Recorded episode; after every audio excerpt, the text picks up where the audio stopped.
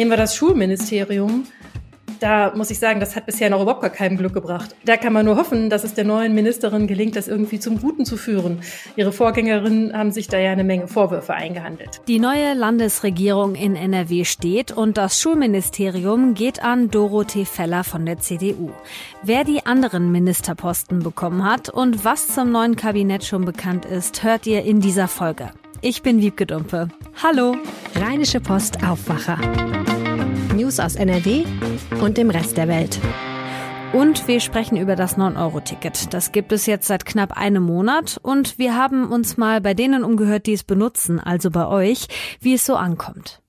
Und los geht es mit den Meldungen aus der Landeshauptstadt und die bekommt ihr wie immer von Antenne Düsseldorf. Hallo Wiebke, wir sprechen heute darüber, dass es in Zukunft in unserer Stadt mehr Schulen geben wird. Dann ist der Düsseldorfer Flughafen heute noch einmal Thema bei uns und dann sprechen wir noch über eine Regelung, die es uns erlaubt, alte Elektrogeräte abzugeben. Dazu dann gleich mehr. In Düsseldorf wird es in Zukunft gleich mehrere neue Schulen geben. Das hat uns Stadtdirektor Burkhard Hinsche bestätigt. Wegen der großen Nachfrage sind zum Beispiel zwei bis drei neue Gesamtschulen in unserer Stadt geplant. In Herd, im Norden und wahrscheinlich auch in der Nähe der Innenstadt.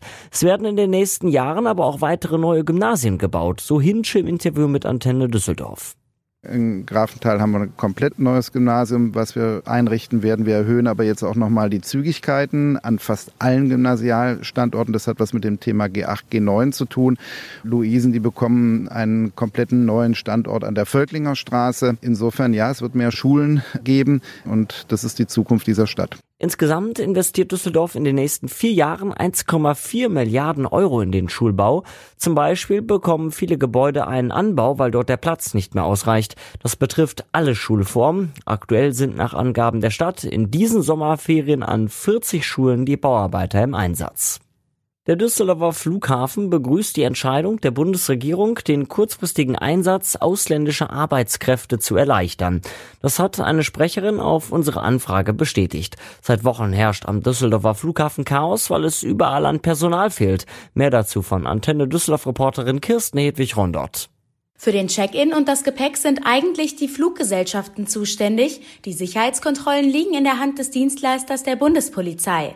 Trotzdem sollen auch am zweiten Ferienwochenende wieder viele Studierende und Mitarbeitende des Airports einspringen und beim Sicherheitscheck oder beim Gepäckausladen unterstützen. Außerdem soll es wieder einen Früh-Check-in ab drei Uhr morgens geben, um den großen Andrang etwas zu entzerren. Von Freitag bis Sonntag rechnet der Flughafen in Lohausen mit rund 178.000 Passagieren. Wer sich fragt, wo wir in unserer Stadt alte und aussortierte Elektrogeräte abgeben können, im Supermarkt. Diese Regelung gilt ab morgen. Antenne Düsseldorf Reporterin Olga Thomashoff mit den Einzelheiten. Der alte Toaster, der aussortierte Rasierer oder der unbenutzte Wasserkocher, all das können wir ab morgen in den Supermärkten und Discountern an der Kasse oder der Kundeninformation abgeben. Ein paar Voraussetzungen gibt es allerdings. Das Geschäft muss ganzjährig oder zumindest mehrmals im Jahr Elektrowaren verkaufen, etwa elektrische Zahnbürsten. Die abzugebenden Geräte dürfen außerdem nicht größer als 25 Zentimeter sein und laut Gesetz müssen die Geschäfte nur maximal drei Geräte auf einmal annehmen. Und soweit der Überblick aus Düsseldorf. Mehr Nachrichten gibt es auch immer um halb bei uns im Radio und rund um die Uhr auf unserer Homepage antenne düsseldorf.de und natürlich in der Antenne Düsseldorf App. So, und jetzt zum ersten Top-Thema. Wir haben eine neue Landesregierung. Anderthalb Monate nach der Landtagswahl hat der wiedergewählte Ministerpräsident Hendrik Wüst von der CDU sein neues schwarz-grünes Kabinett vorgestellt. Die CDU hat acht Ministerien bekommen, vier sind an die Grünen gegangen. Sina Zerfeld aus der Landespolitikredaktion der Rheinischen Post war bei der Vereidigung der Ministerinnen und Minister gestern am Mittwoch dabei und jetzt sprechen wir darüber im Aufwacher. Hi Sina. Hallo.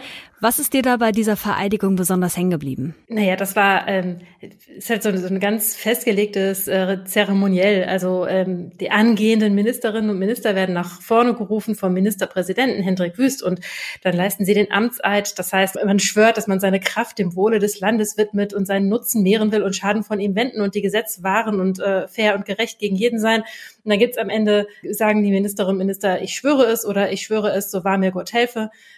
Und das ist also so, ein ganz, so eine ganz festgelegte Zeremonie, sehr feierlich. Mhm. Und dann äh, gibt's Blumen für alle.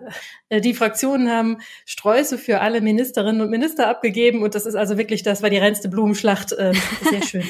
und es wurde gratuliert und das war also wirklich, das hat äh, Viertelstunde, 20 Minuten gedauert, bis das ähm, äh, alles abgehandelt war. Und danach äh, durften die neuen Regierungsmitglieder, Ministerinnen und Minister dann auf die Regierungsbank. Statt vorher sitzen sie halt im, im Plenum, da sitzen halt alle Landtagsabgeordneten und nach der Vereidigung haben sie dann auf der Regierungsbank Platz nehmen können. Dann lass uns doch jetzt mal auf diese Ministerbank gucken. Ich würde gerne mit denen anfangen, die im Amt bleiben. Also Reul bleibt Innenminister, ne? Das steht auf jeden Fall fest. Das war auch klar eigentlich, oder? Ja, ja, ganz genau. Das war sogar ganz klar. Das war praktisch ein Wahlversprechen. Also die CDU hat ja gesagt, wer die Herbert Reul-Politik äh, haben will, der äh, muss die CDU wählen, so, damit er im Amt bleiben kann. Also den ähm, hätte man nun wirklich nicht austauschen können.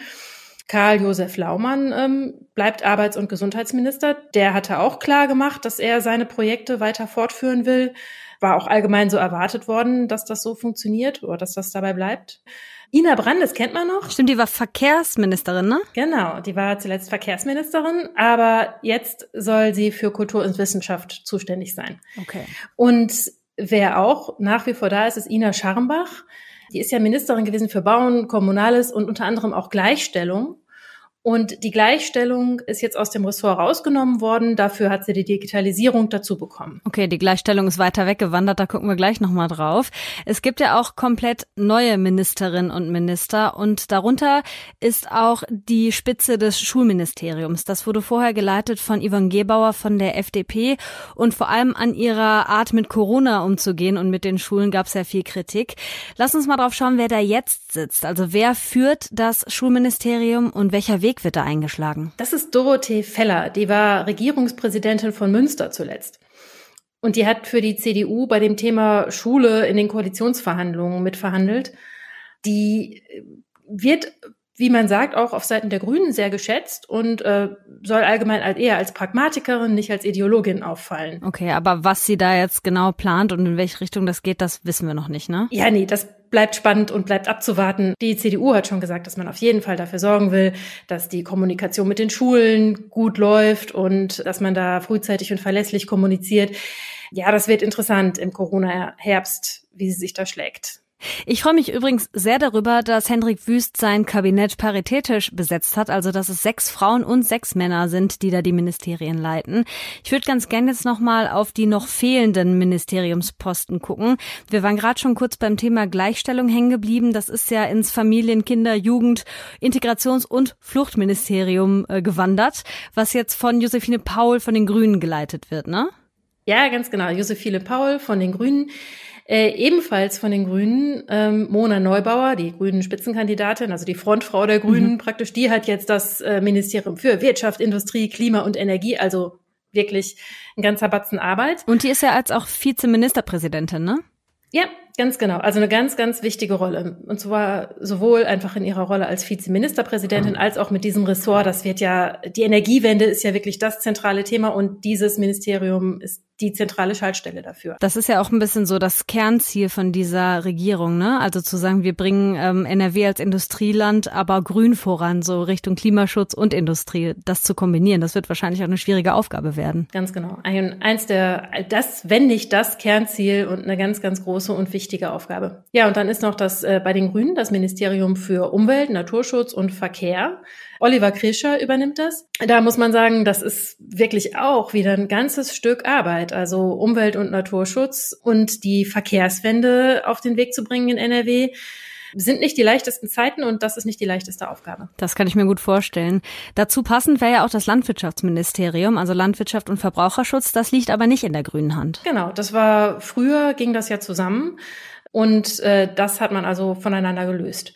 Das Landwirtschafts- und äh, Verbraucherschutzministerium äh, übernimmt jetzt Silke Gorissen. Die kennt man vielleicht als Landrätin des Kreises Kleve, das war sie nämlich zuletzt, studierte Juristin. Ja, und jetzt ist sie eben für Landwirtschaft und Verbraucherschutz da. Okay, die anderen Ministerien machen wir mal ein bisschen schneller. Es fehlt jetzt noch Justizministerium. Das kriegt Benjamin Limbach von den Grünen. Das Finanzministerium geht an Markus Optendrenk von der CDU. Und ich glaube, das Letzte, was uns hier in dem Kontext noch fehlt, ist das Ministerium für Bundes- und Europaangelegenheiten, Internationales sowie Medien und Chef der Staatskanzlei. Und das ist Nathanael Leminski. Und den kennt man ja schon, ne? Ja, genau. Der ist Chef der Staatskanzlei gewesen. Vorher auch schon. Hat da dem Ministerpräsidenten den Rücken freigehalten da hat er schon eine wichtige Aufgabe gehabt. Das heißt, wir haben Politikerinnen und Politiker in den Ministerien, die das schon mal gemacht haben. Es gibt viele, für die die Aufgabe neu ist. Was würdest du denn so einschätzend sagen? Wird das eine gute Legislaturperiode zusammen mit Grünen und CDU? Also, was sich dazu sagen lässt, ist, dass sie zumindest alles dafür tun, ähm, um zu vermitteln, dass sie sich gut aufeinander einstellen, dass sie gut miteinander klarkommen, dass sie vorhaben, gut miteinander zu kooperieren das äh, schürt schon mal die Hoffnung, dass das auch am Ende, naja, dass wirklich alle guten Willens sind, dass das so funktioniert. Natürlich gibt es da jetzt ganz viele neue Ministerinnen und Minister und es gibt wirklich große und schwierige Aufgaben und es weiß auch keiner, äh, was in den nächsten fünf Jahren da einen noch überfällt. Und von bisher unbekannten Personen, die noch nie so ein Ministerium geführt haben, zu wissen, wie sie dann in weiß ich nicht, zwei, drei Jahren mit der nächsten großen Krise, sei es, also, äh, sei es die Pandemie oder die Energiekrise, der Krieg Russlands gegen die Ukraine, das hat ja keiner kommen sehen. Und das sind jetzt viele Personen, von denen wissen wir nicht, wie die dann in so einem Augenblick ein Ministerium führen können. Ähm, das heißt, das bleibt auf jeden Fall spannend zu beobachten. Da müssen die sich reinfinden. Der gute Wille scheint da zu sein. Also was ich sehe, sind diese gewaltigen großen Aufgaben, die sich in einigen Ministerien auch wirklich sehr bündeln. Nehmen wir das Wirtschaftsministerium. Das ist schon ein Brett, was da zu leisten ist. Nehmen wir das Schulministerium da muss ich sagen, das hat bisher noch überhaupt gar keinem Glück gebracht. Da kann man nur hoffen, dass es der neuen Ministerin gelingt, das irgendwie zum Guten zu führen. Ihre Vorgängerinnen haben sich da ja eine Menge Vorwürfe eingehandelt. Das sagt Sina Zerfeld aus der Landespolitik-Redaktion. Die neue schwarz-grüne Landesregierung in NRW steht und gestern am Mittwoch wurde sie vereidigt. Ich danke dir, Sina, für die Infos. Sehr gerne. So, wer von euch hat denn ein 9-Euro-Ticket gekauft? Ich persönlich habe meins tatsächlich erst vor ein paar Tagen besorgt, weil ich in der Stadt eher mit dem Fahrrad unterwegs bin. Aber ich habe mich dann doch ziemlich gefreut, weil es sich schon nach sehr kurzer Zeit gelohnt hat. Also wenn ich ein paar Fahrten aus der Stadt hier in den Vorort mache und zurück, dann habe ich den Preis schon wieder drin. Seit einem Monat gibt es das 9-Euro-Ticket jetzt und diese Flatrate für Bus und Bahn, die scheint echt beliebt zu sein. Mitte des Monats sind schon 16 Millionen Tickets verkauft worden. Das sagt der Verband Deutscher Verkehrsunternehmen. Und dazu kommen noch 10 Millionen Tickets von Stammfahrerinnen und Stammfahrern, die ja ein Abo haben. Und die müssen gerade auch nur 9 Euro zahlen. Jetzt wollen wir drauf schauen, wie es so läuft, was die Leute so sagen nach einem Monat 9-Euro-Ticket. Und dafür hat Michael Höhing aus dem Aufwacherteam sich umgehört. Hi Michael. Ja, hallo Wiebke. Ich habe gerade gesagt, ich persönlich habe das Ticket bisher nicht so viel genutzt, habe aber den Preis schon längst wieder raus mit zwei, dreimal hin und her fahren. Was würdest du sagen? Ist das 9-Euro-Ticket top oder flop? Ja, also wenn du mich persönlich fragst, meine eigene Meinung, es ist äh, super. Also ich habe es in den letzten vier Wochen sehr groß genutzt, äh, natürlich auch beruflich, weil wir für den Podcast sehr viel unterwegs war. Ähm, habe es aber auch privat tatsächlich genutzt. Und ich muss sagen, ich finde es super für einen einmaligen Betrag, der relativ klein ist, einen ganzen Monat lang jeden Zug aus dem Nahverkehr und jeden Bus auch zu nutzen. Hätte ich mir vorher schon gewünscht. Ich habe auch vorher schon gesagt, wegen mir kann es auch 25 Euro kosten, fände ich absolut in Ordnung, um das alles nutzen zu können. Du hast dich ja jetzt auch bei den Leserinnen und Lesern der Rheinischen Post umgehört. Was sagen die zum 9-Euro-Ticket? Wie kommt's an? Ja, die RP-Leser waren da ein bisschen zwiegespaltener. Da gab es auch ein paar Fans, ähm, zum Beispiel RP-Leserin Cornelia Hegmanns-Lesau, es kommt aus Düsseldorf und sie sagt, sie genießt dieses Ticket regelrecht. Sie lässt das Auto wirklich fast immer stehen und äh, wenn sie in Düsseldorf unterwegs ist, genießt sie es, in Düsseldorf rumkutschiert zu werden. Und deshalb sieht sie das alles positiv, auch wenn mal eine Bahn ausfällt oder eine Bahn mal ein bisschen mehr Verspätung hat. Das ist dann nun mal so. Auch Andreas Meyer selbst kann nur Positives berichten. Er hat sich ein Ziel für einen Kurzurlaub ausgesucht und er sagt, na jetzt im Nachgang, es war das schönste Ferienerlebnis eigentlich, für so einen tollen Preis in die Ferien zu kommen. Das äh, muss ich auch bestätigen. Ich habe das ja für Trip-Tipps für neun äh, auch häufig ausprobiert, bin zum Beispiel nach Sylt gefahren. Das ist eine verdammt lange Strecke, das sind äh, an die acht, neun Stunden. Aber ich muss sagen, es ist nichts ausgefallen. Ich hatte ein bisschen Verspätung, ein paar Minütchen aber auch nur. Das lief alles ganz geschmeidig und da freut man sich eigentlich, dass man nur neun Euro bezahlt hat. Es gibt aber auch ein paar Horrorgeschichten. Eine RP-Leserin zum Beispiel, die auch nicht mit Namen genannt werden möchte, die wollte uns aber zumindest ihre Geschichte erzählen. Drei Züge sind ausgefallen, als sie auf dem Weg von Hamburg nach Düsseldorf war. Und da stand sie dann mit ganz, ganz vielen Menschen auf einem völlig überfüllten Bahnsteig irgendwo im Norden und da ging es nicht mehr weiter. Die einzige Verbindung, die es noch gegeben hätte, die hätte äh, knapp 12, 13 Stunden gedauert. Sie wäre erst am nächsten Tag, also in Düsseldorf gewesen. Ein Mietwagen war dann schließlich die einzige Möglichkeit, äh, in einer vernünftigen Zeit nach Hause zu kommen. Natürlich entsprechend teuer. Das ist natürlich total ärgerlich, aber da muss man ehrlich sein, das sind äh, Ausnahmefälle, die passieren aber. Klar, aber die Story, die klingt schon echt unangenehm. Ähm, es gibt ja so zwei große Gruppen. Also einmal die Pendlerinnen und Pendler, die jeden Morgen zur Arbeit fahren und dann auch nachmittags wieder nach Hause. Und natürlich die, die als Touristen und Touristinnen unterwegs sind. Gibt es da Unterschiede, wie das so wahrgenommen wird? Genau, es gibt einmal die Pendler, die sind natürlich entsprechend manchmal genervt. Es gibt Strecken, ähm, die sind ohnehin schon knapp bemessen. Da ist es schon vor dem 9-Euro-Ticket recht voll gewesen. Jetzt ist es aber seit dem 1. Juni so, dass wir ein 9-Euro-Ticket haben. Das heißt, die Züge sind nochmal deutlich voller geworden, vielleicht auf einzelnen Strecken. Und wenn man natürlich dann diesen Stress hat, dass man sich da äh, irgendwie reinzwängen muss, dann kann man verstehen, dass einige Pendler da sehr sauer sind und ähm, froh sind, wenn die drei Monate vorbei sind. Auf der anderen Seite gibt's noch die Touristenfahrer, die sieht man dann vor allem am Wochenende und äh, einige Senioren habe ich gesehen unterwegs. Äh, die waren auch total happy eigentlich, dass sie für neun Euro mit dem Zug fahren konnten. Und da muss man sagen, die sind entspannter. Ganz klar, weil die sind nicht auf dem Weg zur Arbeit. Ähm, die kommen nicht jeden Tag eine Stunde zu spät wegen neun Euro Ticketfahrern. Deshalb ist aber die Situation eben an den Wochenenden und Feiertagen jetzt zuletzt auch so schwierig gewesen, weil es sehr viele Touristenfahrer waren, die eben Tagesausflüge gemacht haben. Würdest du denn generell sagen, dass das 9-Euro-Ticket ein Erfolg ist? Ja, so unterm Strich würde ich sagen, es ist ein Erfolg. 16 Millionen Tickets plus die Abonnenten, das ist eine stolze Zahl deutschlandweit. Wir müssen mal abwarten, wie sich das jetzt hier im zweiten Monat entwickelt. Ich kann mir vorstellen, dass die Zahl der Ticketkäufer ein bisschen runtergeht. Das liegt an den Ferien. Wer jetzt zwei, drei Wochen im Urlaub ist, der hat vielleicht dann eben kein 9-Euro-Ticket gebraucht oder hat es dann nicht gekauft. Aber ein Erfolg, glaube ich, ist es auf jeden Fall. Und irgendwas kann ich mir vorstellen, wird es auf jeden Fall geben, wenn diese drei Monate rum sind. Ähm, sicherlich nicht für den Preis von neun Euro. Aber ich glaube, irgendeine Anschlussaktion muss es geben, um die, die jetzt auf den Zug mal umgestiegen sind, um die zu halten. Sagt Michael Höhing aus dem Aufwacherteam. Danke für die Infos. Ja, sehr gerne. Und wenn ihr Ideen braucht, wohin ihr mit dem 9-Euro-Ticket alles fahren könnt, dann schaut mal in die Show Notes zu dieser Folge. Da habe ich euch unseren Reisepodcast Trip Tipps für 9 verlinkt. Da könnt ihr euch anhören, wo Michael überall schon gewesen ist. Den Kurzmeldungsblock starten wir mit einem Blick auf gestern. Im Prozess um die islamistischen Anschläge in Paris vor sechseinhalb Jahren ist der Hauptangeklagte Abdel schuldig gesprochen worden. Er muss jetzt lebenslang ins Gefängnis. Auch 18 weitere Angeklagte wurden verurteilt. Extremisten der Terrororganisation Islamischer Staat hatten im November 2015 in Paris an mehreren Orten insgesamt 130 Menschen getötet. Vor dem Bonner Landgericht wurde am Dienstag ein abgetrennter Kopf abgelegt. Die Polizei hat den Körper dazu gefunden. Nach aktuellen Informationen ist die Person eines natürlichen Todes gestorben. Der Kopf wurde später abgetrennt. Abgelegt hatte ihn offenbar ein obdachloser Bekannter des Toten. Warum ist noch nicht klar. So, jetzt schauen wir auf das, was heute ansteht. Ab heute gibt es Corona-Schnelltests nicht mehr für alle kostenlos. Wer einen offiziellen Schnelltest machen will, muss drei Euro bezahlen. Ausnahmen gibt es für Risikogruppen und zum Beispiel für Menschen, die ihre Angehörigen in Pflegeheimen und Kliniken besuchen wollen. In Madrid geht heute das Treffen der NATO-Staaten zu Ende. Bisher haben die 30 Bündnisländer unter anderem beschlossen, sich strategisch neu aufzustellen.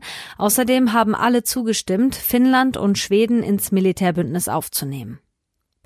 Die Bundesagentur für Arbeit stellt heute die Arbeitslosenzahlen für Juni vor. Die könnten erstmals seit Monaten wieder gestiegen sein. Denn zum ersten Mal seit dem Krieg in der Ukraine gehen die Geflüchteten von dort als Hartz-IV-Empfänger in die Statistik ein. Kurzer Blick noch auf das Wetter für heute. Der Tag geht sonnig mit nur ein paar Wolken los. Ab dem Nachmittag kann es kräftig regnen, teils auch mit Gewittern. Der deutsche Wetterdienst warnt vor allem im Westen von Nordrhein-Westfalen vor Unwettern. Dazu 27 bis 31 Grad. Das war der Aufwacher am Donnerstag. Ich bin Wiebke Dumpe. Habt einen tollen Tag. Mehr Nachrichten aus NRW gibt's jederzeit auf RP Online. rp-online.de